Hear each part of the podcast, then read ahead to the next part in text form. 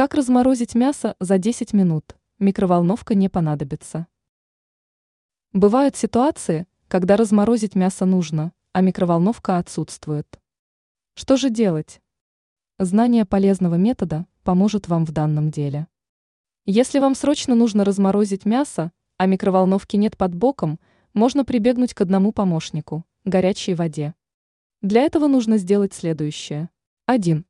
В кастрюлю налейте воду, а затем поставьте ее на огонь.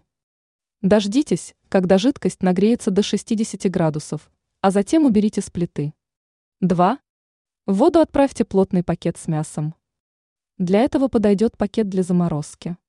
3. Оставьте на 10 минут. 4. Насладитесь результатом. Для удобства можно поставить кастрюлю с водой в раковину.